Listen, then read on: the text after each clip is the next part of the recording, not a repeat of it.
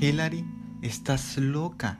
Ya casi es medianoche. Si doña Ángela se da cuenta, le va a molestar e incluso puede hasta sacarme de aquí, le dijo Fabricio asustado. Ay, niño, desde que te vi noté que eres muy bonito. Además eres alto y con esa piel morena. Y me miraste a los ojos, noté que te perdiste un minuto. Alto, alto. Sí te miré. Eres muy bonita, pero me confundí con algo más. No trates de poner excusas. Además, ¿será cierto lo que dicen de los del pueblo? No sé. Y no me interesa saber qué digan de los vatos del pueblo. ¿Estás loca o no sé qué te pase? ¿Sabes qué? Mejor ya vete, baja, que, que si alguien nos ve aquí, van a pensar cosas que no son y no quiero eso. Tú tampoco lo quieres, ¿verdad? Bueno, entonces nos ahorramos problemas y ya salte. No creas que te vas a librar de mí tan fácil, guapo. Buenas noches, dijo Fabricio y cerró la puerta. En la mañana, ok, voy a la reunión del grupo musical, vuelvo al mediodía y estaré para la finalización de la clase. Sale. Buenos días, doña Ángela. Voy a la reunión con los músicos. De nuevo le agradezco por ayudarme. No hay de qué, joven. Espero le vaya muy bien.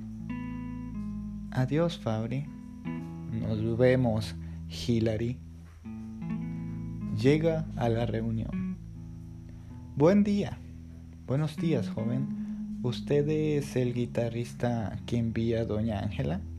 Sí, así es. Pues bienvenido sea. Tenemos una presentación mañana. ¿Sabes tocar jazz? Uy, un poco. Bueno, eso es suficiente para mí, dijo Nicolás, representante de la banda. Fabricio vuelve a su apartamento para estar en su última clase de semestre y al entrar se da cuenta que... Hilary, ¿qué haces aquí? ¿Y cómo entraste? Eso es lo de menos. Ya estamos los dos aquí, ¿no? No estás bien de la cabeza, ¿sabes? Salte. Estoy por, por concluir mis clases y, y no tengo tiempo para esto. Ay, ¿qué te pasa? Ningún hombre se resistiría a ver una chica en su cuarto. Ah, mira, qué bien. No soy igual a los demás. Nos vemos. Y la saca del apartamento. Mientras Fabricio recibía su clase, cae un mensaje. Hola, estimado, ¿cómo estás? Era Brenda. Hola, discúlpame por estar perdido, pero como sabes estoy por terminar clases. No te preocupes, te entiendo.